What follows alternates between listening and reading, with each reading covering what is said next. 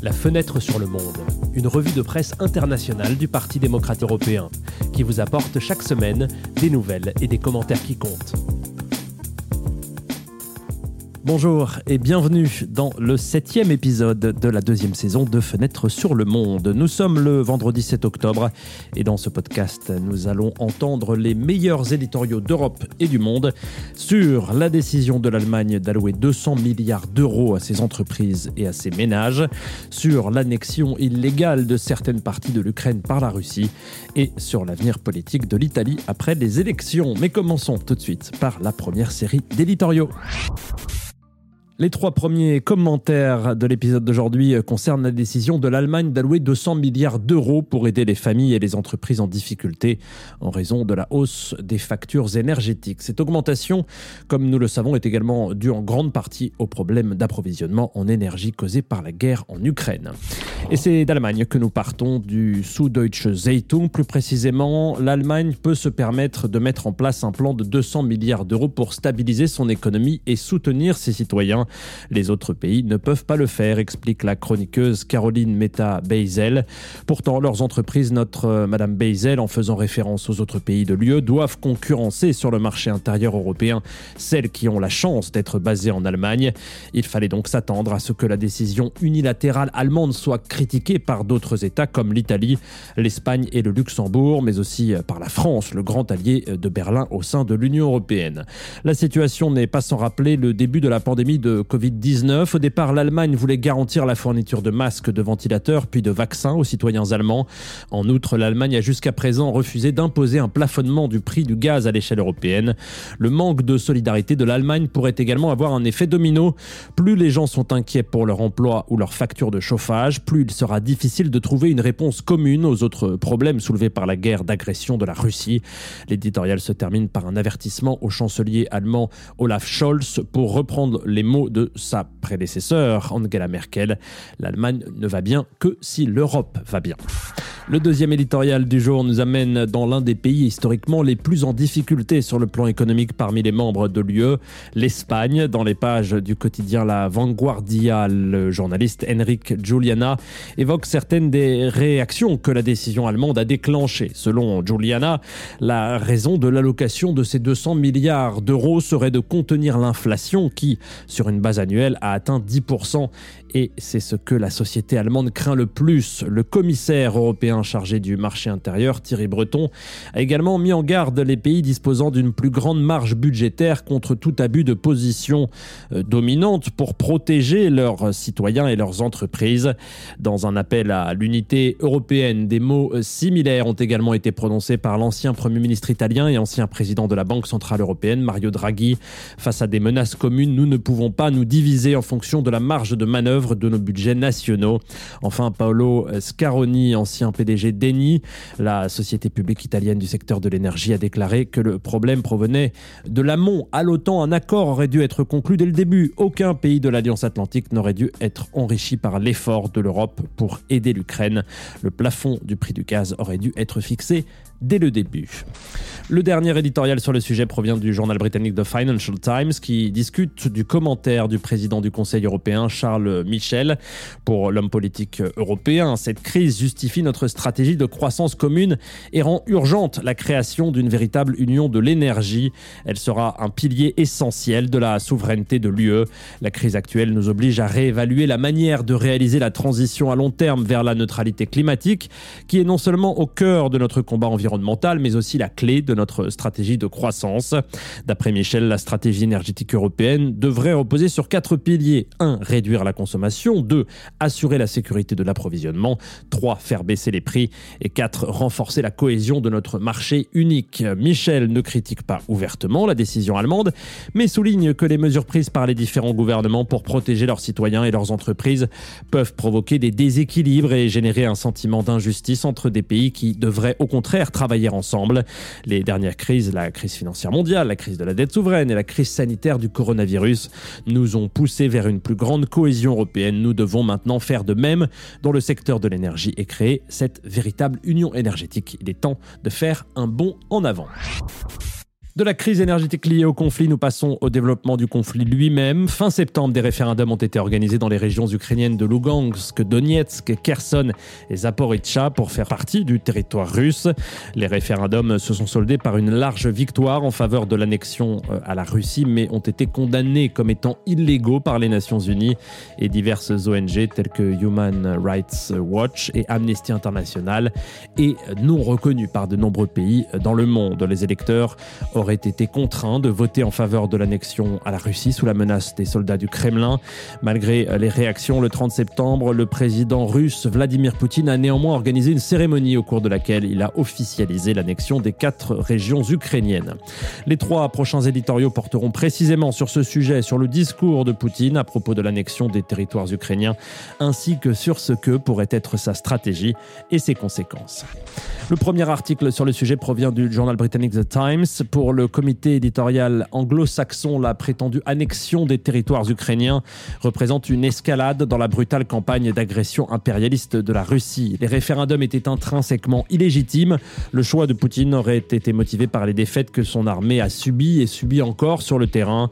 L'Occident, poursuit l'éditorial, ne doit donc pas céder à la stratégie impérialiste de la Russie et continuer à aider l'Ukraine. Il y a trois mesures que l'Occident devrait prendre explique l'éditorial. Premièrement, le flux d'armes et de matériel vers Kiev doit se poursuivre. Deuxièmement, les mesures visant à garantir l'indépendance énergétique vis-à-vis de la Russie doivent être poursuivies également. Enfin, la campagne de désinformation du Kremlin doit être contrée avec patience. Selon les journalistes, le comportement de la Russie est la raison pour laquelle les États voisins recherchent la sécurité collective assurée par l'OTAN, dont l'expansion était euh, l'un des prétextes à l'invasion. La cohésion d'une alliance défensive de nations libres n'a jamais été aussi importante dans la diplomatie internationale, conclut l'éditorial qui souligne que cette dernière ne doit pas faillir dans son aide à l'Ukraine. Si l'avis précédent portait sur le rôle de l'Occident, l'éditorial suivant se penche sur la situation russe. Pour Renaud Girard, le rédacteur en chef du journal français Le Figaro, après 22 ans de pouvoir incontesté à la tête de la Russie, Poutine ne semble plus en phase avec la réalité. Lors de l'annonce de l'annexion, l'armée russe a en effet fui la ville de Liman à Donetsk, l'un des territoires annexés. Dans les stratégies d'expansion territoriale des empires, note le journaliste, le contrôle précède normalement l'annexion. La méfiance à l'égard du leader du Kremlin semble imprégner tous les aspects de la société russe. Les médias d'État parlent ouvertement de guerre et non plus seulement d'opérations militaires spéciales, une expression que Poutine avait rendue obligatoire. Plus de 200 000 jeunes ont quitté le pays pour échapper à la mobilisation euh, des réservistes. L'élite russe semble également perdre confiance en son leader. Quant à l'utilisation russe d'armes atomiques, dont on a beaucoup euh, entendu parler ces derniers temps, c'est un tabou même pour les alliés chinois et indiens. Toutefois, il est évident que personne ne peut prédire comment et quand nous sortirons de cette crise. Mais un fait demeure, conclut Girard, comment Poutine pourrait-il accepter ses échecs militaires sans perdre le pouvoir? Rarement dans l'histoire, un régime autoritaire a survécu à une défaite militaire. Nous concluons cette euh, deuxième série d'éditoriaux en nous rendant euh, dans le sud de l'Europe, dans les pages du journal espagnol El País.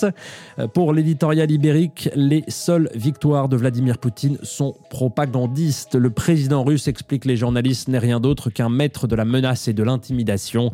Les tactiques récentes de la Russie comprennent le bombardement de civils non armés et l'annexion unilatérale de certains territoires, une action largement non reconnue par le reste du monde.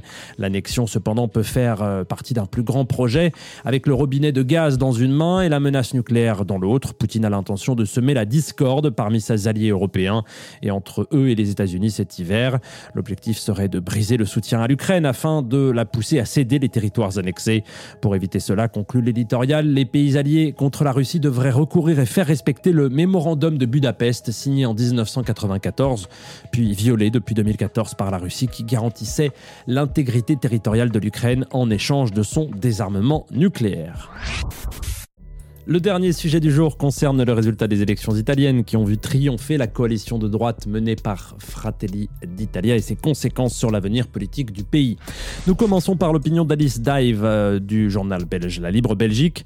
Dans son éditorial, la journaliste détaille les études de Benjamin Billard, le politologue au Centre de recherche et d'information sociopolitique sur les formations politiques de droite. Elle parle d'abord de l'extrême droite, une idéologie qui repose sur trois éléments. Une différence intrinsèque et classifiable entre les races, une vision du monde fondée sur un nationalisme radical qui vise à exclure certains secteurs de la société, et enfin un programme d'action qui défend une société fondée sur l'homogénéité raciale, culturelle et civique. La droite radicale, pour sa part, est définie comme une variante de l'extrême droite dont la relation avec la démocratie est décrite comme problématique sans recourir à la violence. Elle remet en cause non pas les racines de la démocratie, mais son pilier libéral. Fratelli d'Italia correspondrait, selon le politologue, à cette définition. Avec la victoire de Fratelli d'Italia, on a souvent parlé de post-fascisme, euh, contrairement au néofascisme qui défend ouvertement la continuité avec le parti national fasciste. Le post-fascisme est une façon de décrire les partis qui ont pris leur distance par rapport au fascisme historique et à ses pratiques violentes, mais qui conservent des références à cette imagerie. En conclusion, donc, Fratelli d'Italia est un parti de la droite radicale avec des caractéristiques hostiles au libéralisme démocratique, qui s'inspire en même temps des symboles et de l'imagerie de la société proposée par l'ancien Parti national fasciste. Nous restons dans un pays francophone, mais nous allons maintenant en France, dans les pages du journal Les Échos. Selon le politologue Dominique Moisy, la leader de Fratelli d'Italia incarne une nouvelle génération de populistes plus compétents, moins voyants et provocateurs, mais qui continuent à rejeter les valeurs d'ouverture aux autres et de tolérance de la diversité qui sont la colonne vertébrale des sociétés démocratiques. L'Italie rejoint ainsi l'axe européen illibéral, éloigné des valeurs de l'Union européenne, composée de la Hongrie, de la Pologne, voire euh, plus récemment de la Suède. Mais pour le politologue français, la situation internationale et économique italienne ne laissera pas une grande marge de manœuvre à la nouvelle chef de gouvernement italienne. Pragmatique ou non, ces nouveaux populismes sont en tout cas caractérisés par une méfiance viscérale à l'égard des élites. Le peuple est bon, les élites sont mauvaises. La société et la politique européenne devront faire preuve de calme et de résilience face à l'arrivée de ces nouveaux populistes, sans pour autant se résigner à ce que, conclut Moisy, l'avenir de l'Europe ne réside dans la démocratie libérale et le rejet des valeurs fondatrices de l'Union elle-même. Nous terminons ce sujet de l'avenir politique de l'Italie en parlant de la force politique qui a recueilli 7,8% des voix lors de la dernière élection. Le soi-disant troisième pôle composé d'Italia Viva, membre du Parti démocrate européen, et d'Azione. Les deux partis font partie du groupe politique européen Renew Europe. Ce dernier éditorial provient d'un journal italien, La Repubblica. Alessandro De Nicola, professeur et chroniqueur à l'université Bocconi, se penche sur l'avenir des libéraux italiens dans le scénario de l'après-vote. Les libéraux italiens se définissent comme des libéraux qui se reconnaissent dans les idéaux tels que l'européanisme, l'atlantisme, la concurrence, le mérite, l'équilibre et la séparation des pouvoirs, l'intervention limitée de l'État et bien sûr le pluralisme démocratique. Et au Parlement européen, nous le disions, et le professeur l'indique, il fait partie de Renew Europe, ce le groupe parlementaire qui comprend le parti de Macron, Renaissance, les libéraux allemands, néerlandais, belges et nordiques et les espagnols de Ciudadanos. Avec ces 7,8%, que doit faire maintenant le troisième pôle? Selon M. Di Nicola, Italia Viva et Azione doivent s'ouvrir à toutes les expressions de la société civile et pas seulement au rôle de porte-drapeau, maintenir cependant une identité clairement libérale-démocrate en essayant d'absorber les électeurs populaires et socialistes comme l'a fait Macron. Il s'agit avant tout de se concentrer sur les programmes et la bonne gouvernance sans aucune prétention à la tactique parlementaire. En bref, le troisième pôle devrait, conclut le chroniqueur, tenter d'attirer le vote des jeunes qui veulent une vision du pays fondée sur le mérite, l'innovation, la compétitivité, les droits civiques, l'efficacité, l'ordre des comptes publics et l'intrusion limitée de l'État. Avant de clore cette dernière partie, nous tenons également à vous rappeler que le vendredi 14 octobre, le congrès du Parti démocrate européen se tiendra à Rome. Voilà, c'est la fin du septième épisode de la deuxième saison de Fenêtre sur le Monde. Nous vous remercions de nous suivre comme chaque semaine et nous vous donnons rendez-vous vendredi prochain, toujours avec les meilleurs éditoriaux d'Europe et du monde. La rédaction cette semaine a été réalisée comme chaque semaine presque par Daniele Ruzza et au micro, c'était Antoine Lheureux. À la semaine prochaine.